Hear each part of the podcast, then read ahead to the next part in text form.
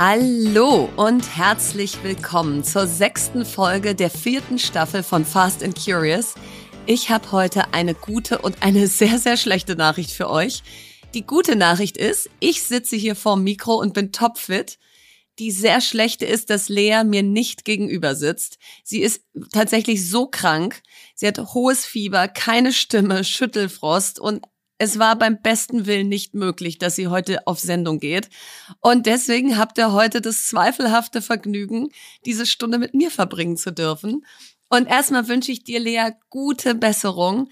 Also Tony Robbins scheint dich nachhaltig beeindruckt zu haben oder so zerlegt zu haben in den sechs Tagen, dass ja jetzt gerade gar nichts mehr geht. Ich hoffe, das ändert sich bald wieder. Und zu eurem Glück habe ich aber einen super spannenden Gast eingeladen, damit ich euch hier nicht alleine auf den Keks gehe. Und insofern mal rein ins Vergnügen. Bei Fast and Curious spreche ich heute im Catch-up über den Stress vor Weihnachten, unsere familiären Rituale und die Tabellenführerschaft des FC Victoria Berlin. Im Deep Dive geht es um das Thema ewige Jugend beziehungsweise was wir tun können, um gesünder und länger zu leben. Bei Was bewegt mich spreche ich über Atomic Habits und Neujahrsvorsätze. Bei Schlagzeile der Woche diskutiere ich mit euch, also ohne dass ihr irgendwas sagen könnt, über die Top-Suchbegriffe und Schlagzeilen des Jahres von Google. Und das letzte Wort habe heute ich. Jetzt kommt Werbung. Ja, heute mal der etwas anderen Art. Wir haben nämlich heute ein kleines Mini-Interview mit Nadine Kruck, Managerin bei BCG Platinien im Frankfurter Office vor. Und BCG Platinien ist die IT-Strategieberatung der Boston Consulting Group, die mit über 900 ExpertInnen weltweit an der digitalen Transformation ganzer Industrien arbeiten. Und ich war selber bei BCG, deswegen bin ich ganz stolz, dass BCG Platinien bei uns Werbepartner ist. Und das Schöne dort zu arbeiten ist, dass ihr bei wirklich vielen C-Level-Projekten mit globalem Impact mitarbeiten könnt. Und heute möchte ich mit Nadine zum Thema Authentic Self sprechen. Und das ist mir besonders wichtig, weil ich in meiner ganzen Berufskarriere bisher gemerkt habe, dass wenn man als Authentic Self oder auch Whole Self kommen darf in den Job, also wenn man sich ganzheitlich mitbringen darf, dass dann eine höhere psychologische Sicherheit da ist und die Ergebnisse so viel besser werden. Und deswegen finde ich das ein perfektes Thema, Nadine, um dich hier mal zu befragen dazu. Meiner Erfahrung nach passt beides super gut zusammen. Je authentischer ich bin, desto zufriedener bin ich auch und motivierter. Und je motivierter ich bin, desto lieber arbeite ich auch einfach an den Themen. Das heißt, ich glaube, Erfolg und Menschen, die das ausstrahlen, Motivation und Zufriedenheit, das geht Hand in Hand. Total. Und ich finde, das gilt auch nicht nur für einen selbst, sondern auch fürs Team. Das heißt, was würdest du denn sagen, welche Rolle spielt Authentizität so in der Teamdynamik und äh, bei der Zusammenarbeit, vielleicht gerade auch bei IT-Projekten? Dadurch, dass wir immer nach neuen Lösungen für Herausforderungen suchen, ist es eben auch wichtig, sich selber einzubringen und seine Ideen zu teilen. Und ich glaube, authentisch zu sein hilft dabei, ähm, auch mal rohere Ideen zu teilen und im Team miteinander zu spielen. Außerdem ist es natürlich so, wenn ich mich lange Zeit in einem Team, was intensiv zusammenarbeitet, verstellen muss, das kostet unglaublich viel Energie. Diese Energie kann ich natürlich besser in coole Lösungen verwenden. Und deswegen finde ich, ist es ein wichtiger Punkt, im Team authentisch zu sein. Hat sich denn mit, sag ich mal, deiner zunehmenden Seniorität dein Verständnis von Authentizität am Arbeitsplatz verändert? Definitiv. Am Anfang als Berufseinsteigerin dachte ich, authentisch sein bedeutet immer alles von sich preiszugeben. Heute sehe ich das eher in einem anderen Kontext. Das heißt, das kann sich auch verändern. Und ich bin auch viel selbstbewusster geworden, authentischer zu sein ähm, und das einfach auszuprobieren und dann zu schauen, wie die Reaktionen sind. Ja, was braucht es für ein Umfeld, sodass man wirklich sich selber mit zur Arbeit bringen kann, so wie man ist? Es braucht auf jeden Fall Toleranz und Offenheit für andere Perspektiven. Und ich finde, da kann man immer auch gut bei sich selber anfangen.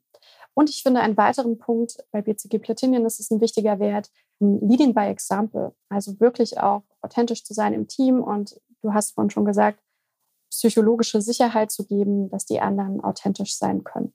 Cool. Ich finde es richtig schön. Vielen Dank, dass du deine Zeit mit mir hier geteilt hast. Und wenn ihr jetzt zugehört habt und denkt, Mensch, ich möchte auch ein Teil eines Teams werden, wo ich mit meinem ganzen Selbst irgendwie zur Arbeit kommen kann und bald mit Nadine schon gemeinsam die digitale Transformation ganzer Industrien vorantreiben könnt, dann bewerbt euch und zwar unter karriere.bcgplatinion.com.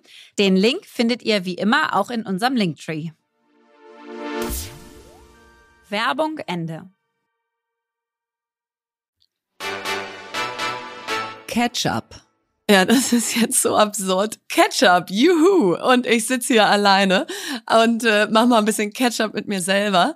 Ich habe schon überlegt, ob ich jetzt hier immer so Lea nachmachen soll und und dann immer so reinschmeißen sollte. Das hätte Lea jetzt gesagt und so, aber ich glaube, das erspare ich euch mal. Ihr wisst ja, wie toll sie ist. Kein Mensch kann ihr Lachen nachmachen. Keiner kann ihre lustigen Kommentare nachstellen. Insofern versuche ich es gar nicht erst.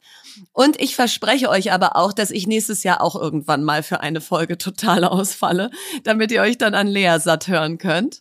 Und äh, ja, also es gibt trotzdem genug zu erzählen, denn oh mein Gott, geht es euch auch so, dass man das Gefühl hat, das Rad dreht sich einfach immer schneller in dieser Adventszeit. Also da hast du gerade mit Ach und Krach den Adventskalender hinbekommen. Also Kudos an meinen Mann. Ich habe ihn nicht hinbekommen, aber er hat äh, er hat's auch schlau gemacht. Er hat einen Adventskalender für unsere vier Kinder gemacht und jeden vierten Tag ist ein Kind dran.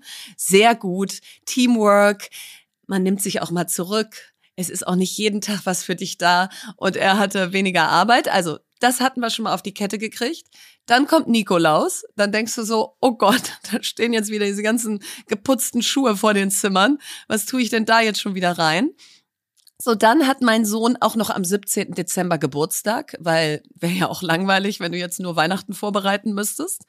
So, und dann weiß ich auch nicht, wann ich genau da den Faden verloren habe, wie viel Patenkinder ich eigentlich habe es ist mir schlagartig, ehrlich gesagt, erst so vor zwei Tagen oder so mal wieder bewusst geworden, als ich so dachte, oha, ist das eine lange Liste. Und ich weiß nicht, wie es euch geht, die ihr da draußen auch Paten seid. Dadurch, dass das Leben so voll ist, will man natürlich dann auch was schenken, also Zeit schenken, kommen wir erleben was zusammen. So, und dann fängst du plötzlich an, die Wochenenden nächstes Jahr durchzugehen und zu sagen, wann soll ich denn mit all diesen Patenkindern ihre individuelle Lieblingssportart zusammen erleben oder so? Und dann äh, stutzt sich sozusagen der große Geschenke-Traum, was ich ihnen alles schenken könnte, wieder ein bisschen zurecht. Aber also die Liste ist so lang derer, die ich verschenken, derer, denen ich verschenken möchte. Und dann habe ich auch noch den totalen Wahnsinn obendrauf gepackt, nämlich mir überlegt, es wäre doch schön, wenn man bei Verenas Book Club jetzt so jeden zweiten Tag ein Buch gewinnen könnte. So ist ja auch schön. Aber was ich unterschätzt habe, ist die Logistik. Also diese Bücher kommen jetzt alle bei mir an. Ähm, ich verlose fünf Bücher pro empfohlenem Buch. Ich glaube irgendwie zwölfmal. Macht 60 für die, die rechnen können. 60 Bücher kommen an, 60 Adresslabels schreiben, 60 Book Club Karten schreiben, das alles in ein Paket tun und da sieht man mal wieder Lieferkettenprobleme. Es gibt keine XS-Boxen mehr. Also ihr wisst doch, ne, so beim Postamt XS, SM und so weiter. XS-Boxen sind ausverkauft. Super. Das sind aber leider genau die, die ich bräuchte. So, also äh, ich werde da so unterm Weihnachtsbaum crashen nächste Woche. Und gleichzeitig denke ich, so ist auch ein bisschen bescheuert, sich hier so einen Stress zu machen. Also deswegen, ja, äh, jetzt noch diese Woche richtig durchballern. Und dann kommt aber mein Sohn aus dem Internat am Freitag, am Vorabend seines Geburtstages wieder. Und ab dann ist Family-Rituale. Wir schmücken zusammen den Weihnachtsbaum. Das mache ich immer mit meinen Kindern zusammen. Da gibt's ja wahrscheinlich auch unterschiedliche Herangehensweisen. Also bei uns als Kind war es immer so, das Weihnachtszimmer war abgeschlossen. Da war eine große Schleife davor und ein Stuhl und was nicht alles, um zu verhindern, dass wir da reingehen. Und am Heiligabend durfte man dann zum ersten Mal da rein und dann sah man den Weihnachtsbaum. Und da das bei uns schon rein raumtechnisch nicht möglich ist, einen Raum abzuschließen und ich es irgendwie auch total schön finde, mit meinen Kindern zusammen diesen Baum zu schmücken, ist das immer unser Ritual am vierten Advent. Und das machen wir jetzt diesen Sonntag. Und dann kehrt da, glaube ich, Ruhe ein, dann brennen alle vier Kerzen und dann kann Weihnachten werden. Und was ich mir eigentlich noch selber dieses Jahr zu Weihnachten geschenkt habe, oder viel besser unser Team, ist, dass wir Herbstmeisterin geworden sind mit dem FC Victoria Berlin. Den Begriff kannte ich auch nicht. Das heißt, dass du sozusagen zum Ende der Hinrunde auf Platz eins der Tabelle stehst. Und wir stehen auf Platz eins der Tabelle der Regionalliga Nordost. Und das ist einfach, also ich kann mich an diesem Screenshot gar nicht satt sehen. Ja, ich screenshotte den auch einfach jeden Tag nochmal, weil ich es einfach nicht glauben kann, dass wir da vor Union Berlin und Türkimspor und so stehen, weil du kannst ja große Träume haben, du kannst versuchen, alles richtig zu machen, aber gerade im Sport kannst du dir ja das Ergebnis nicht backen. Und es hätte auch sein können, dass durch unser ganzes mediales Feuerwerk und all die tollen Dinge, die wir da bewegen wollten und bewegt haben, unsere Spielerinnen verunsichert worden wären auf dem Platz nach dem Motto, puh, kommen jetzt die nächsten Investorinnen wieder und die nächsten Sponsoren und das nächste Fotoshooting und was nicht alles. Und hätte ja auch sein können, dass sie sagen, ich kann mich gar nicht mehr aufs Spiel konzentrieren und, und, und bin irgendwie gelähmt. Aber das Gegenteil war der Fall. Wir haben fast doppelt so viel Tore geschossen wie äh, die zweite, dritte Mannschaft hinter uns. Und die Spielerinnen sind über sich hinausgewachsen. Und jetzt ist Winterpause bis zum 19. Februar. Das finde ich auch mal cool, weil ich meine, die haben ja auch alle Jobs, Ausbildung, Vollzeitleben neben dem Platz und jedes Wochenende Spiel, dreimal die Woche Training und das alles immer noch zusätzlich ist natürlich auch eine echt große Belastung. Also ich freue mich einfach auch, dass die jetzt auch Pause haben. Und dann fahren wir alle zusammen Anfang Februar ins Trainingslager nach Barcelona oder in die Nähe von Barcelona. Und da fahre ich mit, habe ich euch ja schon erzählt, mit meinem Sohn. Und jetzt hat mein Mann gesagt, er kommt auch noch mit unserer Tochter hinterher. Also das wird ein Riesenspaß.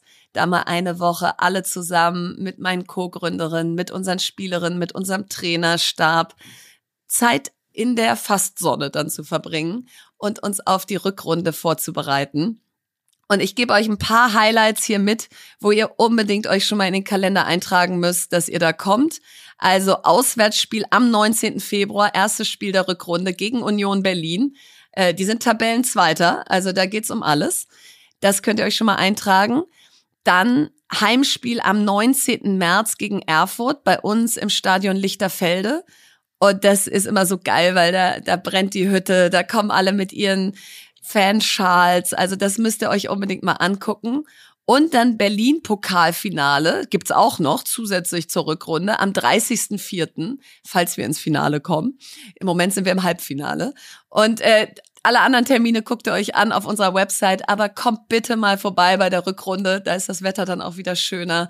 Und dann schreien wir hoffentlich zusammen den FC Victoria zum Sieg. Deep Dive. Nils Behrens ist einer der Top-Experten im Bereich ganzheitliche Medizin, nachhaltige Regeneration und Prävention und seit 2014 Marketingvorstand der Lanzer Hof Group, dem meist ausgezeichneten Gesundheitsressort der Welt. Lanzerhof verbindet moderne Spitzenmedizin mit traditioneller Naturheilkunde und Nils ist seit Dezember 2019 außerdem Host des Gesundheitspodcasts Forever Young, welcher zu den erfolgreichsten Formaten im Bereich der alternativen Medizin gehört. Jede Woche führt er Interviews rund um die Themen Medizin, Sport, Therapie, Beauty, Ernährung und Nachhaltigkeit und in seiner Freizeit lebt er den Gesundheitsspirit auch selber. Frische Luft, viel Bewegung, eigenmotivierte Disziplin prägen den Alltag des leidenschaftlichen Marathonläufers, Triathlonkämpfers und Radrennfahrers. Nils, toll, dass du heute unser Gast bist und wir uns zu diesem spannenden Thema austauschen können. Herzlich willkommen bei Fast and Curious ja, gefühlt ist ja gerade jeder krank und jede. Und äh, Lea liegt auch da nieder. Also Tony Robbins hat sie niedergestreckt. Und deswegen darf ich dieses Gespräch jetzt mit dir führen und frage mich, bin ich Last Woman Standing, dass ich noch gesund bin? Und hat sich unser Immunsystem in den letzten zweieinhalb Jahren Corona jetzt irgendwie verabschiedet oder was ist da los? Ja, ich hatte neulich dazu ein Gespräch mit dem Henrik Streeck, dem, dem Virologen, mhm. der ein Buch über das Immunsystem auch geführt hat und der hat mir das bestätigt. Also es ist tatsächlich so, dass wir äh, ein bisschen aus dem Training gekommen sind, was die Abwehr von Viren betrifft und äh, tatsächlich deswegen auch momentan sehr viele Leute flach liegen und gefühlt auch sehr viel länger flach liegen als vorher. Also äh, ich weiß nicht, wie es bei dir im Umfeld ist. Bei mir ist es wirklich so omnipräsent, Total, dass die, die meisten, die haut das alle völlig um. Ja. Die hört das alles um mit mit Schüttelfrost und und dem ganzen Paket und es bleibt auch irgendwie viel länger. Also wenn man sonst früher mal sagte, naja, eine normale Grippeerkältung dauert irgendwie sieben bis 14 Tage, da sind jetzt ganz viele dabei, die es schon seit drei bis vier Wochen haben immer wenn mein Leben am Anschlag ist, und das passiert gelegentlich mal, dann frage ich mich immer, was äh, kann ich jetzt tun, um wieder Luft zu bekommen? Und dann versuche ich immer für mich in eine Reihenfolge zu bringen, Ernährung, Sport, Schlaf, was muss ich jetzt priorisieren, damit ich wieder vor die Welle komme? Gibt's da aus deiner Erfahrung eine Reihenfolge? Also, dass du sagst, als erstes, wenn man platt ist, schlafen? Oder sagst du, nee, so einfach ist es nicht, es ist ein Mix aus allem? Es ist mit Sicherheit ein Mix aus allem. Ich würde mal sagen, die schnellste Erholung wird dir wahrscheinlich etwas ganz anderes bringen, nämlich die Atmung. Das heißt also, ähm, ich sage mal, so ein bisschen Atmen ist das neue Meditieren, weil äh, es dir am schnellsten dabei hilft, sozusagen dein vegetatives Nervensystem mal wieder so ein bisschen, bisschen auf Vordermann zu bringen und dich irgendwie runterzubringen. Und ich benutze das eigentlich täglich. Es gibt keinen Tag, wo ich nicht in irgendeiner Weise irgendeine Art von Atemübung einbaue. Und das ist eben halt etwas, was dich total schnell wieder, wieder so ein bisschen runterfährt wow. oder, oder Energie ja. gibt. Kannst du mir mal kurz eine geben? weil, weil Ach, die aufmerksamen ja, ZuhörerInnen unseres Podcasts wissen, dass ich es mit Atmen, Atmen nicht so hab. Okay, also ich weiß nicht, ob der Andrew Haberman was sagt. Das ist ein Stanford-Professor für Neurologie. Das ist lustigerweise der, der größte Gesundheitspodcast der Welt. Das heißt also, der ist immer auf Platz eins, äh, redet zwei Stunden lang alleine, ohne Interviewpartner, nur über Gesundheitsthemen. Ich finde das immer total irre, dass das so erfolgreich ist. Aber der hat eine, eine Studie durchgeführt und der hat verschiedene Techniken zur, ich sag mal im weitesten Sinne zur Entspannung mal verglichen. Und da hat er dann angefangen mit dem Thema Meditation, dann hat er dann das Thema Box Breathing, was einer meiner Favorites ist. Ähm, die Box Breathing ist ganz schnell erklärt. Da ähm, atmest du einfach vier bis sechs Sekunden, also du solltest dich nur auf die Zahl festlegen, die bleibt immer gleich. Nehmen wir jetzt mal einfach an vier Sekunden. Du atmest vier Sekunden lang ein, dann hältst du für vier Sekunden die Luft an, dann atmest du vier Sekunden lang aus und dann wieder vier Sekunden die Luft anhalten und dann wieder von vorn. Das heißt das also, ja, da gibt's sogar eine App für, dann ist es noch idiotensicherer. Oder gibt's ganz viele Apps für, für ehrlich gesagt. App, ja. Gibt für alles eine App. Und dieses Box Breathing ist wirklich, weil es so, so schön easy ist und es einfach deinen Atem so schön runterbringt, weil wir atmen fast immer nicht tief genug und einfach insgesamt so ein bisschen zu flach. Wir nutzen nicht das volle Lungenvolumen. Und dieses mhm. Box Breathing hilft einfach dabei, weniger Atemzüge pro Minute zu machen und tiefere Atemzüge, weil irgendwann wird dein Körper eben halt merken, wenn er jetzt immer dann für vier Sekunden dann nichts bekommt, dass er dann automatisch ein bisschen tiefer einatmet. Aber äh, ähm, dann gibt's die Tumoratmung, die kennen die meisten von Wim Hof. Das ist dann so sehr tiefes Ein- und Ausatmen und dann immer so, ein, so ein, eine Atempause dann dazwischen, eine längere. Aber die entscheidende und die, die absolute Killeratmung ist die sogenannte Seufzeratmung. Mhm. Und du hast ja ein paar Kinder. Mhm. Ähm, von daher kennst du das wahrscheinlich, wenn sich deine Kinder mal so richtig aufregen, so richtig so, so äh, am Weinen sind und kurz vorm, vorm Kollabieren, dann äh, machen die etwas. Das kann man eigentlich bei fast allen Kindern beobachten. Die atmen zweimal ein und dann erst aus. So immer. weißt du? Weiß ich ganz genau. So, und das machen alle Kinder. Das haben wir auch gemacht. Täglich, haben wir auch gemacht. Ja. Genau. Und dieses, dieses zweimal einatmen und dann ausatmen, das kann man auch ohne Ton machen. Aber das ist die schnellste Art, um dein System wieder in, in Entspannung zu bringen. Das heißt also, man, man atmet einmal tief durch die Nase. Die richtige Atmung ist immer durch die Nase. Mhm. Tief durch die Nase einmal ein und dann muss man danach noch so einen kleinen Schnaps hinterher einatmen und dann erst ausatmen, auch ja, durch mega. die Nase. Und wenn du das machst, ich mache das mittlerweile vor jedem Golfschlag sogar, dann merkst du irgendwie so, dass du so ein bisschen, bisschen runterfährst und dass dein, dein ähm, vegetatives Nervensystem dann in eine stärkere Entspannung geht. Ja, also da habe ich jetzt schon mal richtig was gelernt. Ich habe hier schon gerade parallel mitgemacht. Also ich äh, bin jetzt topfit hier für unser Gespräch und deswegen jetzt mal angenommen, ich atme ab jetzt gut. Und mhm. jetzt ist aber immer noch irgendwie alles am Anschlag. Dann schlafen, essen oder, oder Sport priorisieren? Also Schlafen ist, ist mit Sicherheit die Nummer eins. Und da muss man einfach mal so gucken, dass die Schlafqualität einfach auch die alles Entscheidende ist. Weil mhm Da hatte ich jetzt neulich gerade so ein bisschen den, den äh, ein paar Leuten sozusagen das Abendessen ruiniert, weil ich da auch vorher einen kleinen Vortrag gehalten habe. Und ich nenne das immer dieses Clean Sleeping. Und beim Clean Sleeping gibt es eben halt verschiedene Faktoren. So, das eine ist das Thema Licht. Das wissen wir mittlerweile, dass dieses ganze Blaulicht äh, nicht so ideal für uns ist, also äh, weil es Handy eben halt kurz vorm Einschlafen. Kein Handy, am besten keine Bildschirme, aber äh, insgesamt äh, wird dadurch eben halt die Melatoninproduktion reduziert, weil äh, quasi die Zirbeldrüse immer noch denkt, dass es immer noch hell draußen ist. So, das heißt also, dieses äh, Licht runterfahren ist ganz wichtig. Da gibt's auch ein paar Hilfsmittel. Da gibt es eben halt auch diese sogenannten Blaulichtfilterbrillen. Das heißt, da sieht man immer ein bisschen aus wie Bono, finde ich, irgendwie so von den Rolling, nee, von den U2, ne, U2, so Bono von U2. Ähm, aber äh, das hilft auf jeden Fall einigen Leuten man sollte eben Wie, halt achten, damit schlafe ich dann? Nein, das machst du Ach so. die letzten, also nach Sonnenuntergang solltest du diese ide idealerweise aufsetzen. Jetzt ist der Sonnenuntergang ja momentan gerade. Sonnenuntergang ist ja momentan relativ früh, das heißt also ab äh, 16 Uhr mit dieser Brille rumlaufen eher nicht. Aber wenn du Geil. die letzten letzten anderthalb bis zwei Stunden die aufsetzt, dann ist das schon nicht so schlecht, wenn du dann immer noch zumindest irgendwie deinen Bildschirmkonsum hast. Und Bildschirmkonsum heißt eben halt Fernseh, Smartphone, Tablet, ähm, aber selbst E-Reader haben auch ein digitales Licht. Das kannst du zwar ein bisschen runterdimmen, die sind nicht ganz so schlimm, aber Licht ist eben halt insbesondere kurz vorher, so anderthalb bis zwei Stunden vorher, ist dann schon einfach wichtig. Lärm ist ein Thema. Äh, da sollte man eben halt gucken, dass man, dass man irgendwie darauf achtet, dass man eine möglich ruhige Umgebung hat. Auch einen ruhigen Bettnachbarn hilft da. Ne? das hilft auf jeden Fall. Und ähm, Wärme ist äh, ein total großes Thema. Ich weiß nicht, wie es heute in Berlin ist. Bei Aha. uns ist heute minus, minus sechs Grad heute Nacht Ja, gewesen. Das auch. ist schon einfach äh, wirklich kalt.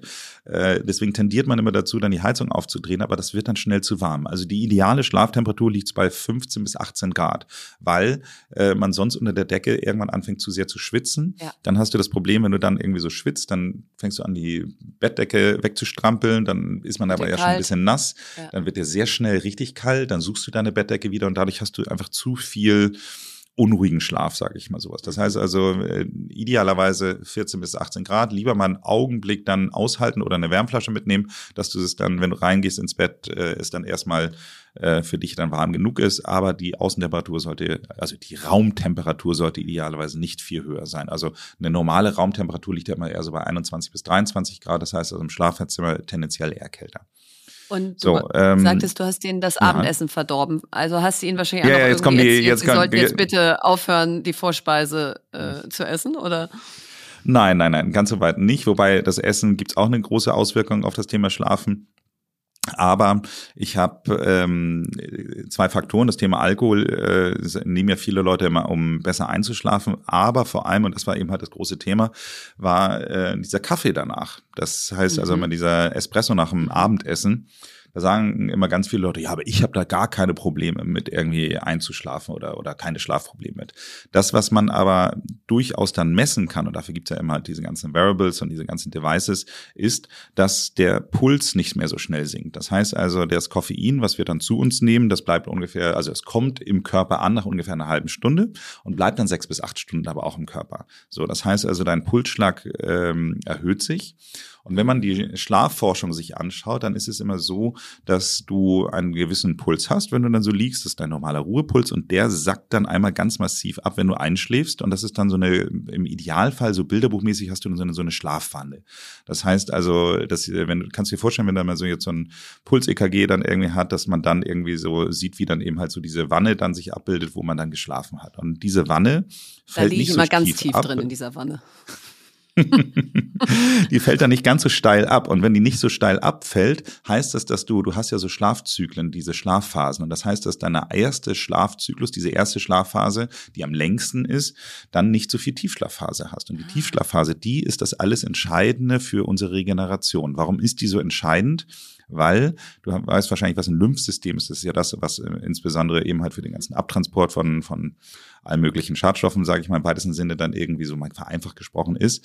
Und ähm, unser Kopf ist ja relativ hart, deswegen funktioniert da ein klassisches Lymphsystem nicht. Das heißt, was passiert, wenn wir in die Tiefschlafphase kommen, dass unser Gehirn tatsächlich ein bisschen schrumpft und dass dadurch im Grunde genommen eigentlich alles, was da an, an Giftstoffen, an, an Sachen ist, die da nicht hingehören, kann dann abfließen. Wenn du dann aber nicht in diese Tiefphase, Schlafphase kommst, kann es auch nicht abtransportiert werden. So, und das ist genau das, wenn du es mal, kennst du ja bestimmt auch, wenn man mal so eine Nacht durchgemacht hat, dass man sich dann mal fast so ein bisschen betrunken fühlt. Ja. Ähm, das ist eben halt der Effekt, dass da eben halt keine, kein Abtransport eben halt im Gehirn stattgefunden hat oder im Kopf stattgefunden hat. Und deswegen ist, ist das eben halt so elementar, dass man nicht nur schläft, sondern dass man auch gut schläft, dass man auch eine gute Schlafphase hat. Und dafür sollte man idealerweise irgendwie so um die 25 bis 35 Prozent Tiefschlafphase anteilig zum Schlaf haben. Und die nimmst du dir eben halt durch den Konsum von Koffein und Alkohol. Jetzt muss man sich fragen, was ist mir wichtiger, wenn ich dann mal so am Abendessen ist. Aber Im Zweifel würden die meisten sagen, der Alkohol, ja. Aber ja, aber beides zu haben, beides erhöht den Puls und beides ruiniert die Schlafwanne. Okay. Ja, aber dann mal sozusagen weitergedacht. Also ich atme jetzt toll. Ich schlafe tatsächlich, also es war kein Witz eben mit ganz tief in dieser Wanne. Ähm, das, das gibt mir immer das Gefühl von, dass ich noch, dass ich noch sane bin, dass ich innerhalb mhm. von Minuten einschlafe und dann so tief ratze, dass sich alle über mich lustig machen, weil, mhm. weil man mich wirklich einfach nicht wecken kann. Und unsere kleine Tochter kommt irgendwie fünfmal die Nacht und erzählt uns was und am nächsten Morgen habe ich aber gar nichts mitgekriegt. Also deswegen, äh, das ist tatsächlich eine, ein Geschenk, dass ich das genetisch mitgekriegt habe, so eine gute Schläferin zu sein. Aber wenn man jetzt da mal optimiert hat oder man, man sozusagen seine Tiefschlafphase verlängert hat, kommen wir mal zur Ernährung. Da mache ich jetzt seit ein paar Monaten oder vielleicht sogar schon auch ein bisschen länger dieses äh, intermittierende Fasten. Mhm. So, und zwar nicht so, wie es wahrscheinlich am allerbesten wäre, dass man mittags aufhört zu essen und abends gar nichts isst und am nächsten Morgen wieder, sondern ich esse immer bis zum nächsten Tag um zwölf nichts. Also ich esse Abendbrot und dann nichts bis am nächsten Tag um zwölf. Genau. So. Ja. Und aus meiner Sicht ist das total cool. Also ich habe das Gefühl, ich bin fitter, ich habe 0,0 Gewichtsschwankungen, auch wenn da mal dann so Tage dabei sind, wo ich abends dann irgendwie über die Stränge schlage. Und deswegen mal die Frage an dich als Profi. Äh, ist das, ist das sozusagen die, the new shit, dass man, wenn man das macht, dass da viel sich mit löst? Oder ist es überbewertet? Oder wie siehst du das? Nein, es ist absolut nicht überbewertet. Man muss nur einfach überlegen, warum man es macht. Und mhm. ähm, bei einigen Leuten ist es eben halt so, dass sie dann sagen, ich habe nichts abgenommen. So, und darum geht's nicht. Es geht nee. bei dem Intervallfasten wirklich nicht um Gewichtabnahme. Die ist manchmal bei einigen Leuten ein positiver Nebeneffekt. Die, der positive Nebeneffekt wird deutlich größer, wenn man es, wie du es richtig sagst, richtig rummacht. Also morgens und mittags essen und abends nicht mehr. Ähm, aber ähm, es ist eben halt, es geht eigentlich um was ganz anderes. Es geht um die sogenannte Autophagie. Und die die Autophagie ist, äh, wenn du es ganz einfach sprechen möchtest, äh, ist es so Zelle frisst Zelle. Das heißt also, die, du, du hast im Grunde genommen eigentlich einen Prozess, weil der Körper bekommt ja nichts mehr zu essen, fängt er an, seine eigenen Zellen zu essen. Klingt ein bisschen, bisschen mhm. merkwürdig, Klingt passiert aber makaber, Folgendes. Ja. Mhm. Ja, klingt sehr makaber. Äh, Gibt aber sogar einen Nobelpreis für für diese äh, für das Thema Autophagie, für den Erfind also für den den ähm, japanischen Zellbiologen, der das eben halt 2016 mal ähm, diesen Preis gewonnen hat, hat eben halt genau das mal analysiert und und das erste Mal irgendwie äh, diese Art von, ich sage jetzt mal im weitesten Sinne Recycling von Zellen erforscht. So, und ähm, das Ganze, was da einfach passiert, ist, dass die alten, die krankhaften Zellbestandteile abgebaut werden und anderweitig verwertet werden. Und das ist natürlich total gut. Das heißt also, wir wollen ja eigentlich, dass der ganze Müll und die ganzen Zellen, die nicht mehr so gut funktionieren, dass die weg sind. Und das heißt also, diese Autophagie, die setzt üblicherweise eben halt in diesem Zeitraum so zwischen 12 bis, bis 16 Stunden eben halt in diesem Fenster ungefähr ein. Und das ist eben halt so wichtig, dass man das Intervallfasten deswegen macht. Das heißt also, jeder, der der Meinung ist, Mensch, ich nehme nicht ab, deswegen höre ich jetzt auf wieder damit, mhm. der hat es aus der falschen Motivation heraus gemacht, sondern äh, Intervallfasten hat eine tatsächlich zellverjüngende Wirkung. Na bitte. Oder? Also das, deswegen siehst du so blendend aus. Deswegen sehe ich so gut aus. Äh, das, ich habe mich schon die ganze Zeit gefragt, ja. Nein, aber was ich daran äh, so cool finde, ist, dass das ja ein bisschen so ein eingebautes Entgiften in den Alltag ist. Weil Ganz genau. warum, genau. warum diskutieren wir das Thema ja hier heute auch in einem Business-Podcast? Weil Leistungsfähigkeit zu steigern, ohne dass man da jetzt sonst was zu sich nimmt, sondern einfach mit den natürlichen Möglichkeiten, die man hat, hat ja was, weil viele fragen oft so, wie, wie kriegen wir irgendwie mehr Stunden in den Tag im Sinne von, dass wir nicht so platt sind und so, weil das Leben ja voll ist. Und bei diesem intermittierenden Fasten habe ich einfach das Gefühl, ich muss gar nicht viel tun, aber es hat einen Rieseneffekt. Es hat einen Rieseneffekt, weil letztendlich ähm, die Nina Ruge, die hat ja mal dieses Buch geschrieben über Altern wird heilbar und die hat diese drei Zellkompetenzen eigentlich in erster Linie dann irgendwie hervorgehoben. Da gibt es mhm. eben halt das Thema der, der Energieanzeugung, es gibt eben halt dieses Thema der Entgiftung und es gibt eben halt die natürliche Zellerneuerung. So. Und du tust natürlich mit dieser Autophagie, tust natürlich in erster Linie was für deine, deine Zellerneuerung und auch vor allem für deine Entgiftung dann dabei. Mhm. Das heißt also, äh, da hast du schon mal zwei von drei Dingen, die dich jünger machen, dann irgendwie schon mal äh, mitgemacht. Und äh, für die Energieerzeugung sind wir dann wieder bei der Atmung sehr stark. Das heißt also, wenn du dann auch noch das Atmen, da hatten wir jetzt ja schon einen Haken dran gemacht, äh, Absolut, machst, dann, das kann ich jetzt, ja. Mhm. Genau, dann würde ich jetzt sagen, machst du schon sehr, sehr viel richtig. So, dann habe ich um jetzt sozusagen an meine Zellen zu denken, gelernt. Und da wäre mal interessant, ob das stimmt, dass wenn man jetzt mal zu Nahrungsergänzungsmitteln kommt und sagt, jetzt kann man sich gesund ernähren und, und detoxen und was weiß ich, aber hat man denn alle Nährstoffe? Und jetzt hat mir neulich einer gesagt, Omega-3, das, das weiß ja schon, dass ich, seit ich ein Kind bin, dass das wichtig ist, aber das sei überhaupt die Wunderwaffe, wenn man davon permanent overdosen würde, dann wäre der Schmierstoff sozusagen der Zellen höher und dann wird man weniger dement, bleibt länger gehirnmäßig agil und so. Was sagst du zu dieser, äh, zu dieser Aussage von mir? Also ich glaube, man muss immer vorsichtig sein mit viel bringt viel. Also mhm. völlig overdosen würde ich nicht. Aber grundsätzlich kann man ja einfach mal so sagen, wenn man sich jetzt Omega-3-Kapseln kauft, äh, dann steht da drauf immer eine Verzehrempfehlung von einer pro Person. So, wenn man sich, eine, ja. Ja, also die, die ich habe, steht eine drauf. So, wenn du die jetzt kaufst und ich die kaufe, steht für uns beide drauf eine. So, jetzt würde ich mal sagen, dass mein Körpervolumen mein persönliches Körpervolumen signifikant höher ist als dein Körpervolumen. Das ist sehr nett, dass du das annimmst, ja. So, und äh, da kann man sich dann fragen, hm, wie kann das denn sein, dass wir beide die gleiche Menge Omega-3 brauchen? Ja. Also das wird nicht so sein. So, Punkt. Das heißt also, ja, im Zweifelsfall kann man da, äh, insbesondere wenn man mehr Volumen hat, sollte man auch mehr Omega-3 zu sich nehmen. Mhm. Man sollte grundsätzlich eben halt auch schauen, in welcher Form man das auch zu sich nimmt, weil ich bin ja ein ganz großer Fan zum Beispiel von es gibt so ein, so ein Algenöl, äh, was ich jeden Morgen in mein, meine heiße Zitrone oder heiße Zitrone. Also ich mache mir morgens immer eine, eine äh, quetsche mir eine halbe Bio-Zitrone aus, die andere Hälfte kriegt meine Frau. Und äh, dann äh, nehme ich immer das heißeste Wasser, was sozusagen aus dem Wasserhahn kommt. Also ich koche da nichts extra irgendwie für. Und äh, dann kommt bei mir immer noch so ein Schuss äh, von dem von dem Omega-3-Öl ein, weil da reicht im Grunde genommen ein Teelöffel, um einigermaßen eine gute, gute Maßeinheit eben halt zu haben. Mhm. So, ich mache einen kleinen Schnaps mehr rein, weil mein Volumen ja ein bisschen größer ist als das von meiner Frau. Aber das ist eben halt so mein morgendlicher äh, Aufwachshake sozusagen, der total gut ist, um den Stoffwechsel anzuregen. Und das ist muss man aber fairerweise sagen, unterbricht es das intermittierende Fasten, wenn man ganz genau ist. Weil, das wissen eben halt auch die wenigsten, jede Kalorie, die du zu dir nimmst. Und deswegen ist eben halt auch der Latte Mercato eine Unterbrechung des Fastens. Das heißt also, Intervallfasten ah. funktioniert nur, wenn du keine Kalorien zu dir nimmst. Das ah. heißt aber, diesen ähm, das gehe ich ein, äh, weil ich eben halt gemerkt habe, dass es für mich trotzdem gut ist und keine Ahnung, ob es dann, also welche Auswirkungen, also man sagt immer, wenn keine Kohlenhydrate dabei sind, also da, da streiten sich die Forscher weißt noch so ein bisschen, ja. ähm, ob Fett tatsächlich die Autophagie unterbricht oder nicht. Aber ich für meinen Teil und Zitronensaft hat ja auch minimal, aber auch letztendlich ein paar Kalorien Kohlenhydrate. Also von daher muss man dann eben halt für sich so seine Lösung finden. Für mich ist es eben halt ein ganz wichtiges Ritual am Morgen Morgen genau dieses äh, warme Wasser mit, mit Zitrone und ähm, Öl zu mir zu nehmen, um dabei dann meine morgendlichen Atemübungen zu machen. Also das ist sozusagen mein Morgenritual und ich fühle mich eben halt sehr gut damit. Und ähm, ich nehme noch eine, eine Messerspitze, ein Gramm NMM zu mir.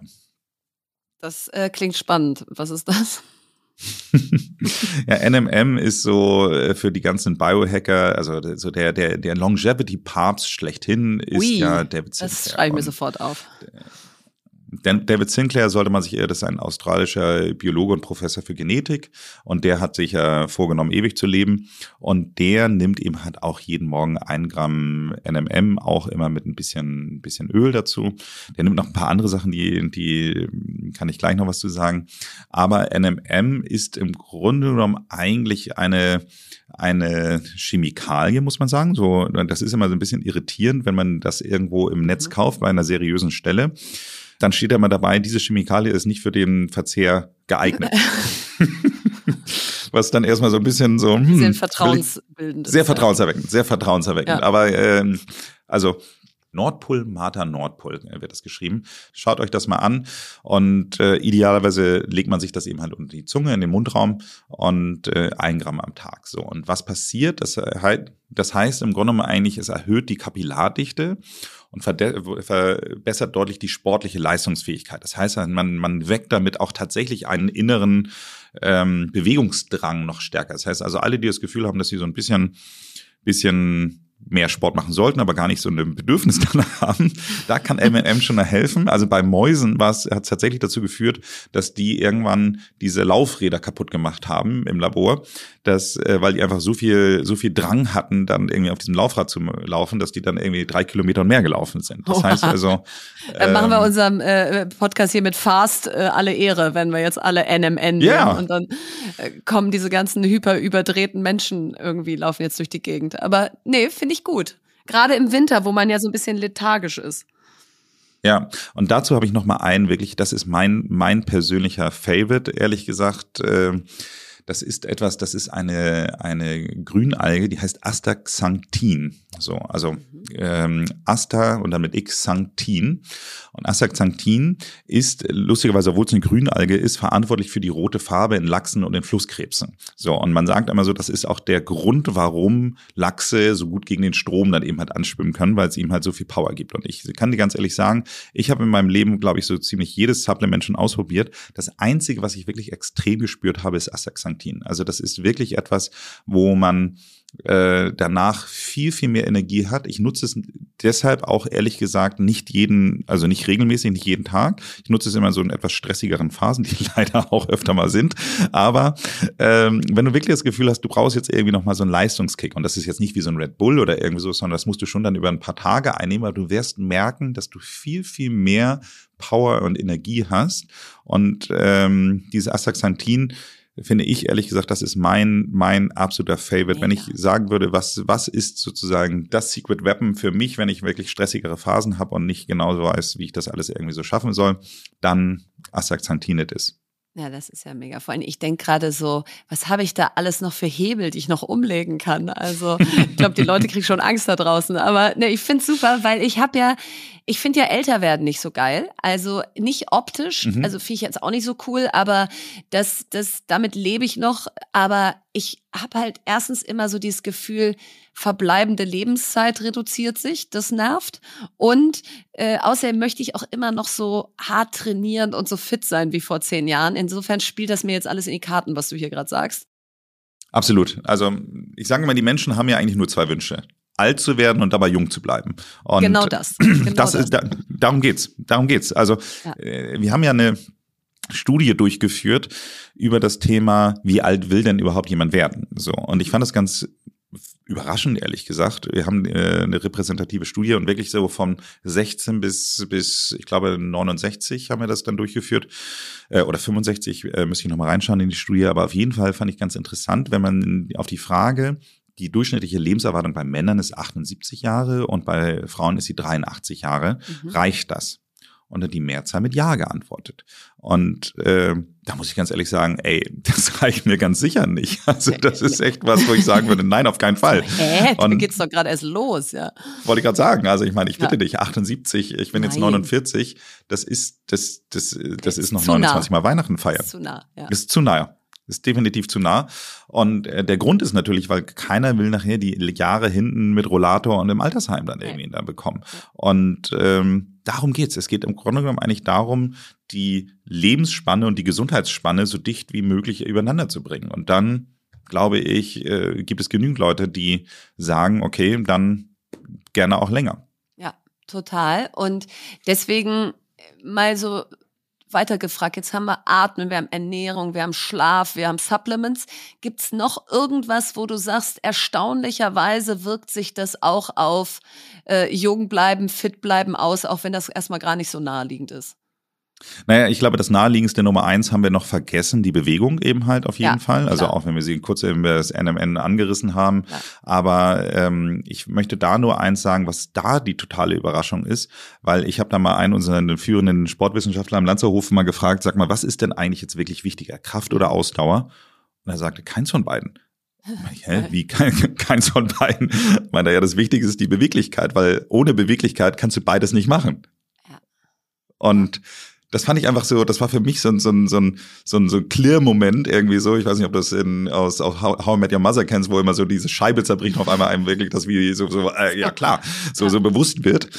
Und ähm, das fand ich eigentlich so für mich die größte Überraschung, dass ich dachte, ja klar, habe ich nie ja. drüber nachgedacht, aber du musst erstmal deine Beweglichkeit sicherstellen, dass die da bleibt. Und da haben wir auch mal eine Folge dazu aufgenommen, die heißt Beweglichkeit für immer, ist auch eine unserer, unserer Top 5 äh, Folgen überhaupt, cool. weil darum geht's. Es ist im Grunde genommen eigentlich wie Zähneputzen für die, die Gelenke. Musst du einfach erstmal dafür sorgen, dass alles, dein ganzer Apparat beweglich bleibt, weil ohne den kannst du auch äh, jetzt in deinem Fall nicht mehr Fußball spielen, hart trainieren und sonstige Sachen nicht machen. Oh, das wird mein Mann so freuen, wenn er das jetzt hier hört. Der rollt sich nämlich immer über seine Faszienrolle und seine Faszienbälle und ich mache mich immer über ihn lustig, während ich Krafttraining mache. Und jetzt wird er sagen, siehst du, ja. Ich mach's richtig, du machst ja, es falsch. Vor allen Dingen, äh, er muss also vor allem, also alle Hauptgelenke einmal rotieren lassen, soweit sie rotieren können. Das ist wirklich das ganz, ganz Wichtige dabei. Ja.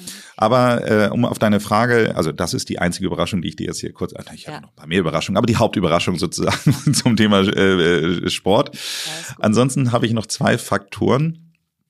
Und äh, das eine ist ganz klar die Einstellung. Da muss man einfach wirklich sagen, jung bleiben ist Kopfsache. Da gibt's auch ein, ein, schönes Buch zu von Professor äh, Kleine Gunk, der äh, ja äh, ist nächstes Jahr bei mir im Podcast, aber da geht's im Grunde genommen eigentlich wirklich um ganz viele Dinge, die wirklich in deinem Kopf auch sind. Und da merkt man auch so ganz häufig, dass insbesondere das Thema Neugier einer der besten Jungbrunnen sind. Also von daher habt ihr eigentlich Wirklich? so die, die lebensverlängernde Sache schon im Namen drin mit Fast and Curious. Also Geil. solange du neugierig bleibst, solange du offen bleibst, ist, ähm, ist das Leben für dich auch weiter entspannt und offen. Ja. Und das ist wirklich einer der, der ganz wichtigen Faktoren, um insgesamt äh, lange fit zu bleiben, lange gesund und jung nee, zu macht ja Sinn, weil also, man bei Neugier sich ja schon automatisch so vorstellt, wie du deine Körperhaltung veränderst, wenn du neugierig bist. Du machst ja irgendwie viel mehr auf, du, äh, du atmest mehr ein nach dem Motto, äh, was ist da draußen noch für mich da? Ne? Also kann ich mir gut vorstellen, dass das sich auf den Geist auswirkt eh, aber dass das sogar körperlich von der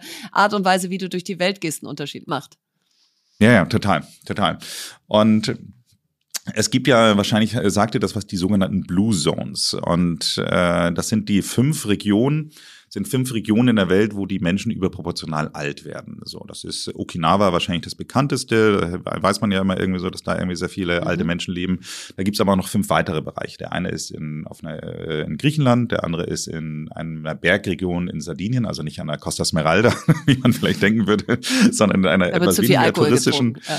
in einer weniger touristischen Region von Sardinien. Dann hat man einen in Kalifornien, auch damit sicher nicht LA, aber ist gar nicht so weit weg, lustigerweise, aber ist mehr im im, Inland, also auch nicht am Meer gelegen. Dann gibt es eben eine Region in ähm, Puerto Rico. So, und äh, diese fünf Blue Zones, da ist es eben halt so, dass ähm, da habe ich neulich den, den Erfinder, sozusagen den, den, den Forscher dahinter, den, den Dan Büttner kennengelernt und daher mit ihm ein bisschen länger gesprochen.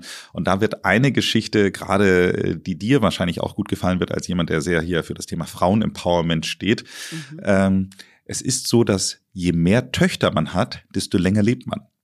Nein. Ja, tatsächlich.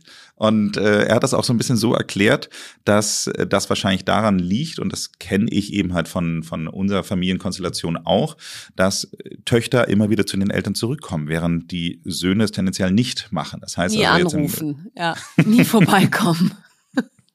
genau. Wir also, haben drei Söhne. Also schöne Studie hat leider auf meine Leben nur wenig Auswirkungen. Wir haben auch eine ja. Tochter, aber ich beobachte Sorry bei all drei Söhnen und bei meinem Mann, dass äh, das Melden zu Hause und vorbeikommen sich relativ in Grenzen hält.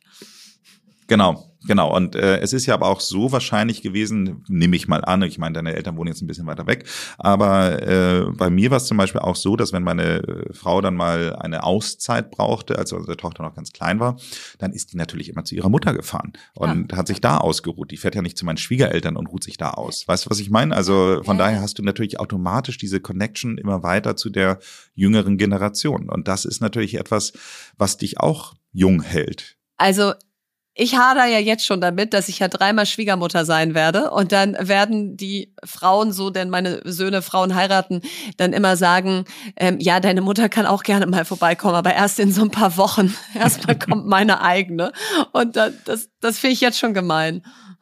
Ich habe dazu aber noch mal eine andere äh, Studie, die ich gerne zitieren möchte. Es gibt die sogenannte Harvard Grant Study. Das ist die längste Longevity Study, die jemals durchgeführt wurde. Da wurden 100 Männer äh, über ja, ein Zeitraum von jetzt über 70 Jahren mittlerweile schon jetzt begleitet.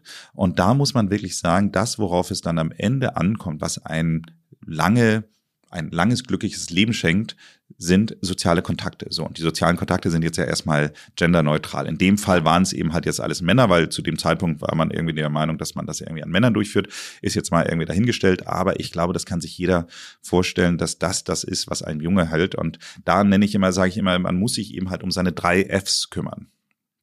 So, jetzt fragt man sich vielleicht, was sind die drei Fs? Das erste ist wahrscheinlich relativ klar, haben wir jetzt eben schon drüber gesprochen, Family. ist die Familie. Genau. Das zweite sind die Freunde. Freunde. So. Und das dritte sind die Verwandten mit F. das dritte sind die Fremden. Das dritte sind die Fremde. Warum? Ach, krass. Ja. ja. du musst dir einfach überlegen, wenn du 90, 100, 110 bist, ähm, dann ist die Wahrscheinlichkeit, dass die ein paar von deinen Freunden und deiner Familie verloren gegangen sind, Absolut. zumindest die, die auf gleicher Ebene sind oder älter sind, leider biologisch äh, unvermeidbar. So und ähm, von daher brauchst du auch immer wieder die Impulse und deswegen ist es eben halt auch so wichtig, diese diese diese Neugier auch zu haben und deswegen ist so meine persönliche Glücksformel zum glücklichen Altern ist eigentlich Laufen, Lernen, Lachen. Die habe ich äh, von Florian Langscheid gelernt. Und äh, warum Laufen, Lernen, Lachen? Laufen steht eben halt für das ganze Thema Beweglichkeit, für die Aktivität, für das Sportliche. Lernen steht eben halt genau für diese Neugier und, und, und ständige Wissbegierde. Und Lachen steht eben halt tatsächlich für die sozialen Kontakte, weil ganz ehrlich gesagt, ich lache nicht so häufig alleine. Das heißt also, dass man, dass man, äh, solange man eben halt offen bleibt für andere Menschen und, und soziale Kontakte pflegt ähm, und auch Fremden gegenüber dann eben halt genau diese Offenheit hat, hat, wird alles gut. Ja, mega. Also damit haben wir jetzt eigentlich äh, sozusagen den Beweis, dass dieser Podcast glücklich, gesund macht und äh, man lange lebt. Denn stell dir vor, du würdest beim Joggen uns zuhören dann lernst du was. Dann musst du auch ab und zu lachen, weil wir so wahnsinnig lustig sind. Und dann hast du alles drei in einem und das in einer Stunde. Also Leute, äh, wenn, wenn das hier nicht irgendwie die beste Dienstleistung der Welt ist, dann weiß ich es auch nicht. Also äh, Nils, mega. Und jetzt vielleicht noch zum Abschluss. Das neue Jahr steht vor der Tür. Und viele Menschen, so wie ich auch, projizieren immer alles, was sie noch irgendwie vorhaben im Leben aufs nächste Jahr. Das, das ist dann irgendwie besser verdaubar, als es jetzt schon zu machen. Und wie ist dein Tipp, dass man jetzt nicht am 2. Januar mit riesengroßen Vorsätzen startet und am 8. feststellt, Mist, äh, ich habe jetzt schon sechs Tage gerissen, dann kann ich dieses Jahr eigentlich auch schon wieder knicken. Also wie kommt man ins Machen und, und legt sich nicht zu schnell wieder in die Ecke, weil man das Gefühl hat, die Erwartungen waren zu hoch? Ja, also ich kann für mich nur sagen, ich setze mir immer meine Ziele sehr stark, also zweierlei. Entweder setze ich mir eben meine Ziele aufs Jahr gesehen, so, ähm, oder aber dass ich sie eben halt in kleine Portionen aufteile. Ich gebe mhm. dir mal ein mhm. Beispiel. Ich habe jetzt dieses Jahr mir, ähm, also für 2022, bin ich gestartet und ich war mit meiner Anzahl der Besuche im Gym nicht zufrieden. Ich bin ein sehr aktiver Läufer, aber auch das aktive Laufen zum Beispiel habe ich mir dadurch dann irgendwann mal angeeignet, weil ich mir sagte, ich will keine Woche unter 21 Kilometer laufen. Das heißt also, jede Woche versuche ich 21 Kilometer zu laufen. Warum 21? Weil von mir zu Hause einmal um die Alster und zurück sind 10 Kilometer. Das heißt, zweimal rumlaufen reicht nicht. Äh, also zweimal die Woche laufen reicht nicht. Einmal, muss einmal muss ich noch. Haus, ja. Genau, ja. einmal muss ich noch. So und meistens komme ich dadurch dann eher auf 27, 28 Kilometer, weil ich dann meistens dann trotzdem nicht nur für ein Kilometer laufe. So Das heißt also, das ist sozusagen meine meine Grundregel, die ich schon seit, ich weiß es gar nicht, ich glaube, die habe ich jetzt schon seit, seit äh, gut 20 Jahren. Ähm, aber das ist so, so bin ich zum Laufen gekommen. So, und jetzt habe ich das Thema gedacht, jetzt brauche ich ein Pendant fürs Gym dazu. Und da ist es zum Beispiel so, dass ich einfach mal gesagt hatte, was ist ein realistisches Ziel, aber ein ambitioniertes Ziel? Und da habe ich jetzt einfach gesagt, ich will 100 Mal ins Gym in diesem Jahr. Und äh, ja, wir cool. ähm, hast du so einen Abreißkalender dir gebastelt?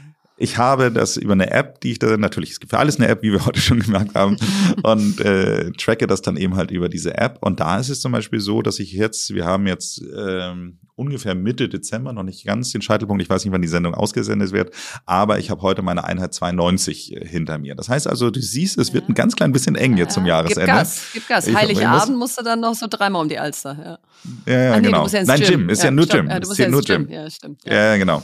Genau, aber ähm, es lag einfach wirklich daran, dass leider meine, meine Reiseaktivitäten ja, gut, in der letzten nah Zeit ja, äh, ja, aber nah dran, komm, Verena, ja, du bist die Letzte, die sich mit nah dran zufrieden gibt. Das stimmt, das stimmt, aber um jetzt hier auch nicht zu äh, äh super perfektionistisch am Ende zu werden, ich, ich bin ja auch ein großer Fan davon, sich große Ziele zu setzen und dann und dann auch mal die fünf gerade sein zu lassen, weil äh, wir wollen ja irgendwie auch alle noch Mensch bleiben und so sehr man, also ich finde es auch mega, sich Ziele zu setzen und das motiviert mich auch immer wieder und dann bin ich aber auch die Erste, die sagt, ach Kinder, ist das wieder nett hier, lass man auch ein bisschen sitzen bleiben und noch eintrinken.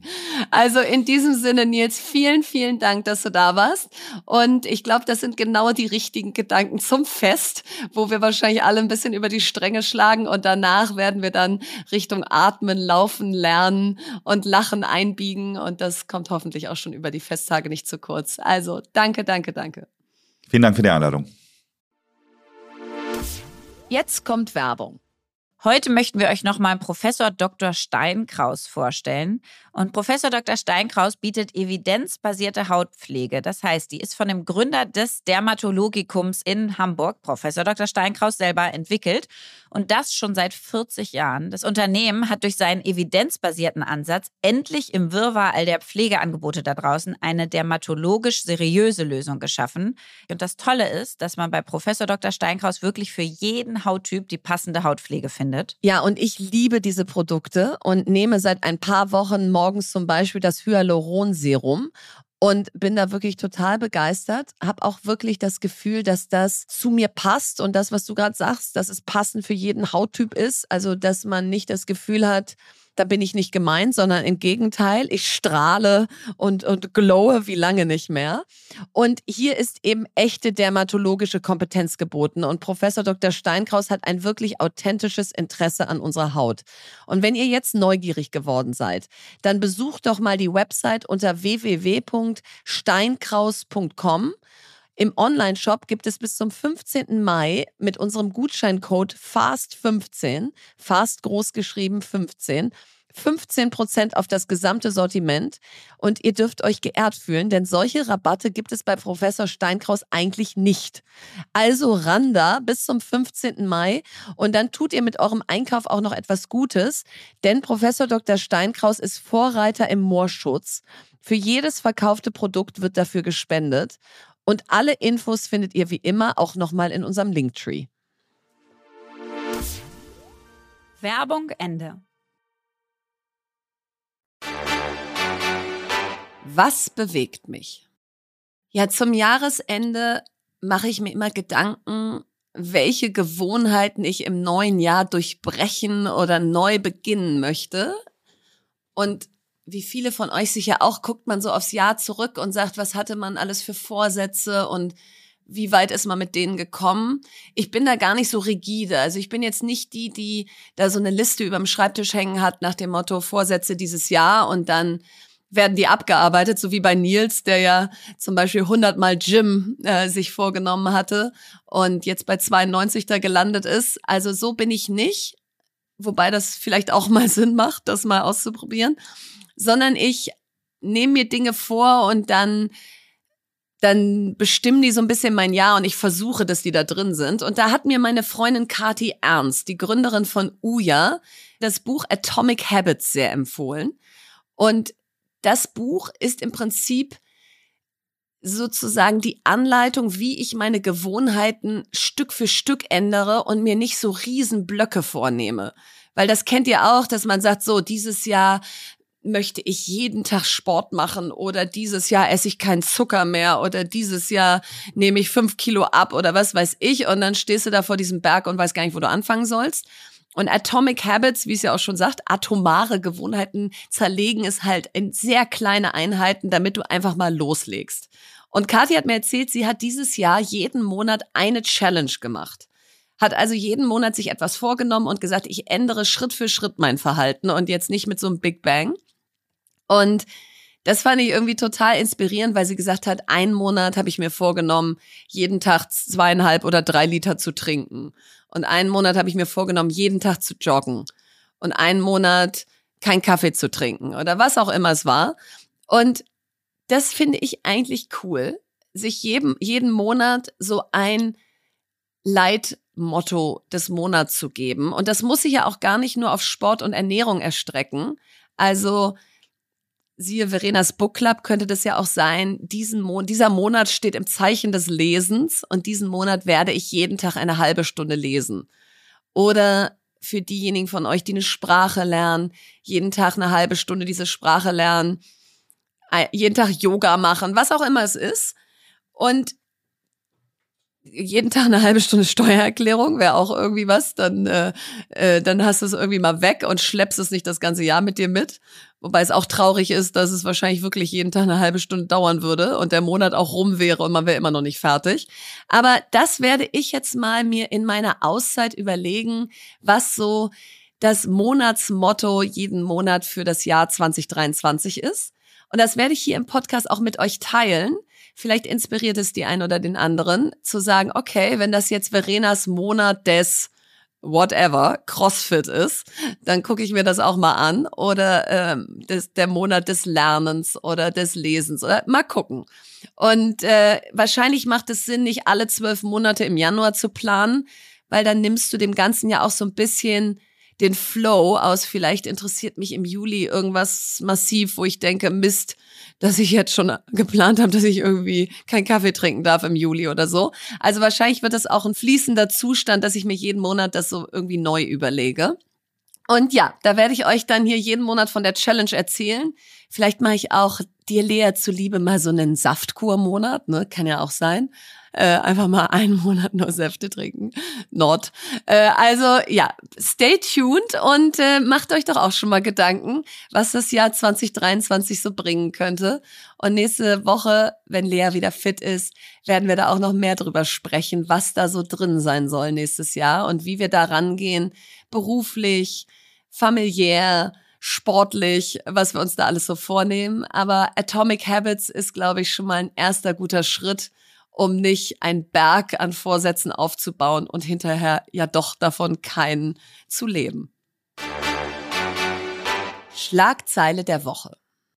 Ja, das ist ein Spaß dieses Mal, weil Google hat netterweise die Top-Suchbegriffe, die Top-Schlagzeilen, die Top-Fragen des Jahres alle zusammengetragen und so Top-Ten-Listen erstellt, was haben die Deutschen gesucht? Was haben sie sich gefragt? Welche Serien haben sie geguckt? Also das ist ganz spannend. Das verlinken wir euch mal in den Show Notes. Da kann man sich mal durch diese Top Ten Listen scrollen. Und ich nehme mir jetzt heute einfach hier mal so ein paar Top-Schlagzeilen vor und beleuchte die ein bisschen. Und die Top-Schlagzeile schlechthin und der am meisten gesuchte Google-Begriff 2020 war natürlich die Ukraine. Und ich meine, es ist jetzt Dezember, als es im März losging. Es war einfach nicht vorstellbar, dass es einen Krieg in Europa geben würde. Und bis zuletzt haben ja wirklich auch alle gesagt, das wird nicht passieren. Und dann kam er sozusagen über Nacht der Krieg und mit ihm das ganze Leid und die Flucht der Menschen und all die Hilfsinitiativen und wir haben ja in der ersten Staffel von Fast and Curious, weil wir ja genau Anfang März angefangen haben, jedes Mal am Anfang eine Ukraine-Initiative geteilt. Und da kann ich euch einfach nur ermuntern, diese fünf Minuten am Anfang jeder Folge der ersten Staffel nochmal zu hören, denn diese Initiativen sind immer noch top aktuell. Die Menschen brauchen genauso immer noch Hilfe. Sie suchen immer noch Unterkünfte. Es werden immer noch große Hilfslieferungen ins Land gefahren. Also bei allem Leid, was dann noch im Laufe des Jahres dazugekommen ist, dürfen wir eben nicht immer nur dann helfen und, und, und irgendwie das Gefühl haben, Mann, da muss man doch was tun, wenn die Medien stark darüber berichten, sondern lasst uns einfach jetzt gerade auch an Weihnachten nochmal wieder überlegen, können wir da nicht nochmal helfen? Können wir nicht nochmal spenden? Denn das ist immer noch das Thema der Stunde. Dann gab es Gott sei Dank auch erfreulichere Suchen. Zum Beispiel war die Frauen-EM 2022 die Nummer sieben unter den beliebtesten Suchbegriffen. Und das freut mich natürlich so sehr, denn wir sind am 6. Juli zum Start der Frauen-EM mit dem FC Victoria Berlin rausgegangen. Also haben gesagt, dass wir das äh, Team übernehmen und dieses Projekt starten. Und da war einfach noch nicht klar, was diese EM für den Frauenfußball bedeuten würde. Also 17,9 Millionen Menschen haben das Endspiel geguckt. Und plötzlich kannte man die Namen der Spielerinnen, man war begeistert von dem Spiel auf dem Platz. Also zu Recht, liebe, äh, liebe EM-Frauen, seid ihr da in, den, in die Top Ten Suchbegriffe eingezogen. Und auch bei den Fragen, die sich die Deutschen gestellt haben, war ganz oben, warum spielt Alexandra Popp nicht? Also das hat mich sehr glücklich gemacht, dass, dass das die Schlagzeilen dominiert hat. Ja, dann wirtschaftlich gesehen durften natürlich Fragen und Schlagzeilen rund um steigende Preise nicht fehlen. Viele haben sich gefragt, also als Top 2 Warum-Frage überhaupt, warum Diesel teurer ist als Benzin. Aber auch der Begriff Energiepauschale war unter den Top 8 Schlagzeilen zu finden. Und da vielleicht mal kurz aus der Praxis erzählt. Also die Energiepauschale von 300 Euro, äh, die ist ja ähm, sozusagen schon über die Lohnabrechnung an die Menschen ausgeschüttet worden. Aber seit Ende Oktober können Arbeitgeber und Arbeitgeberinnen ihren Beschäftigten steuer- und abgabenfrei einen Betrag von 3000 Euro gewähren. Und das ist so eine sogenannte Inflationsausgleichsprämie, dass man einfach eine Möglichkeit geschaffen hat, dass der Arbeitgeber zahlt aus bis zu 3000 Euro und hat dafür auch bis Ende 2024 Zeit. Also du kannst das auch stückeln. Dieses Jahr 1000 Euro, nächstes Jahr und 2024 auch. Und das Tolle ist, das kommt brutto für netto bei euch an. Also wenn der Arbeitgeber 1000 Euro dieser Inflationsausgleichsprämie ausschüttet, dann kommen 1000 Euro auf eurem Konto an. Da werden keine Steuern, keine Abgaben von abgezogen. Und das ist eben ein tolles Mittel, um gerade diejenigen zu entlasten, die jetzt unter den großen Energiepreisen leiden, unter der Inflation leiden und einfach für die das Leben zu teuer geworden ist, wo am Ende des Monats nicht genug übrig ist. Und deswegen wollte ich euch auf diese Möglichkeit hinweisen. Natürlich kommt sie aus dem Netto des Unternehmens. Also das Unternehmen muss auch Gewinne erwirtschaftet haben dieses Jahr, um die zahlen zu können.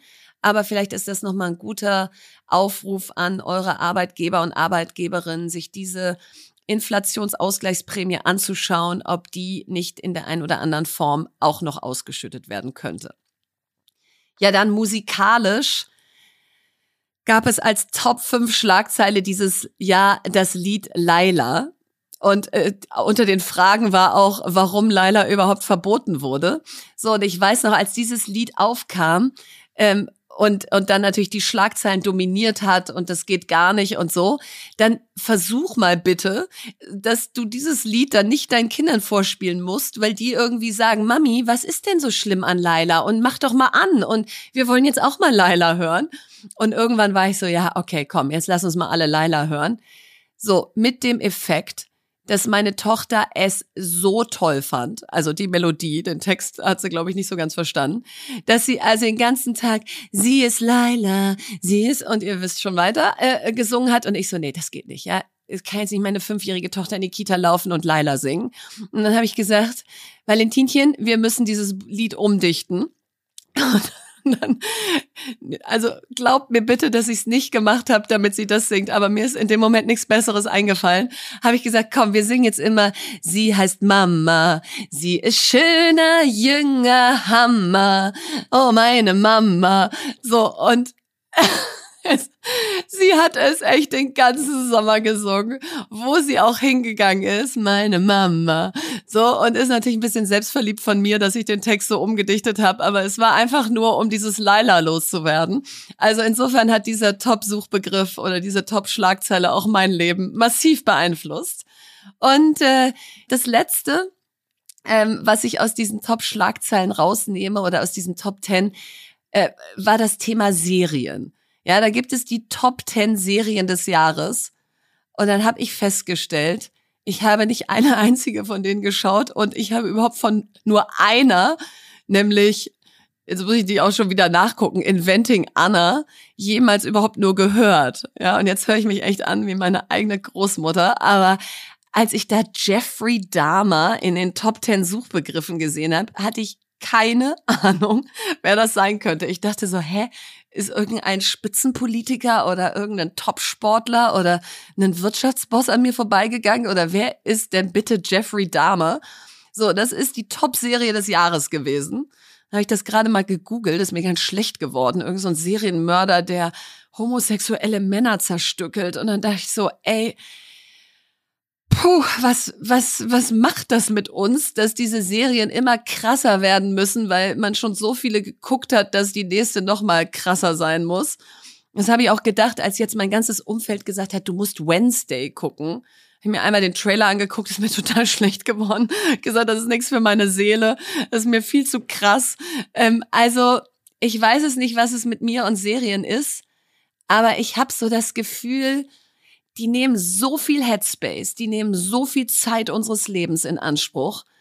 Wir müssen relativ wenig tun. Wir hängen da nur auf der Couch. Ich weiß, ich klinge wie meine Großmutter, aber das ist der Luxus an diesem Podcast. Lea würde jetzt, die würde jetzt wahrscheinlich mir auch viel zustimmen, aber sie würde auch sagen, ey, du bist so altbacken, dass du jetzt hier irgendwie Serien basht und äh, und so, das ist ja schrecklich. Aber da ich ja hier heute die Freiheit habe, sagen zu können, was ich will, stelle ich die Frage, ob wir nicht vielleicht 2023 mal ein bisschen weniger Serien wieder gucken, bisschen mehr Bücher lesen, mehr Sport machen und uns irgendwie mit ein bisschen anderen Dingen beschäftigen. Denn, also wie gesagt, äh, offensichtlich gibt's jedes Jahr Millionen von neuen, neuen Serien und ich weiß nicht, ob ich was verpasst habe, dass ich sie alle verpasst habe. So, und das war sie auch schon. Unsere sechste Folge oder meine sechste Folge. Und Lea hat mir so sehr gefehlt. Sie hätte bei Laila, als ich gesungen hätte sie mich angefeuert, noch mehr zu singen. Bei den Serien hätte sie gesagt, wie ich eben schon gesagt habe, sag mal, du, du irgendwie Frau von gestern. Bei Nils Behrens hätte sie noch viel mehr sagen können zu Glucose-Trackern und wie kann man sein Blutbild auf seine Nahrungsergänzungsmittel abstimmen, weil sie da einfach schon so 100 Lichtjahre vor mir ist und nicht wie ich immer völlig unkontrolliert Nahrungsergänzungsmittel in sich reinkippt, sondern genau abgestimmt auf ihren Körper. Sie hätte beim Catch-up uns nochmal Tony Robbins äh, Revue passieren lassen und hätte vor allen Dingen, und das interessiert mich auch total, das wird hoffentlich nächste Woche kommen, gesagt, was nimmt sie davon jetzt mit, was nimmt sie davon mit ins nächste Jahr. Also ihr merkt hier, ähm, es ist nicht das gleiche ohne sie. Und deswegen freue ich mich so sehr, dass ich nächste Woche bei ihr zu Hause mit Glühwein sitze und wir unsere gemeinsame Weihnachtsfolge aufnehmen. Und da füllen wir dann gemeinsam Leas Mindmap aus, die sie immer macht. Da freue ich mich schon sehr drauf. Überreichen uns unsere Weihnachtsgeschenke und haben auch ein Goodie für euch. Also schaltet nächste Woche nochmal ein, kurz vor Weihnachten. Und danach machen wir dann nämlich sechs Wochen Winterschlaf und senden bis Anfang Februar gar nicht. Da bleibt also Donnerstag äh, der Kasten schwarz. Äh, da ist keine Fast and Curious Folge im App Store, im, Pod, äh, im, im, im Spotify Store, wo auch immer, in welchem Store. Und ich mache ja sogar WhatsApp und Social Media und meine Mails aus und tanke Kraft für 2023. Und ich freue mich da sehr drauf. Ich werde euch sehr vermissen, aber das machen wir alles nächste Woche. Jetzt habe ich erstmal das letzte Wort. Seneca. Mit dem Leben ist es wie mit einem Theaterstück. Es kommt nicht darauf an, wie lange es ist, sondern wie bunt.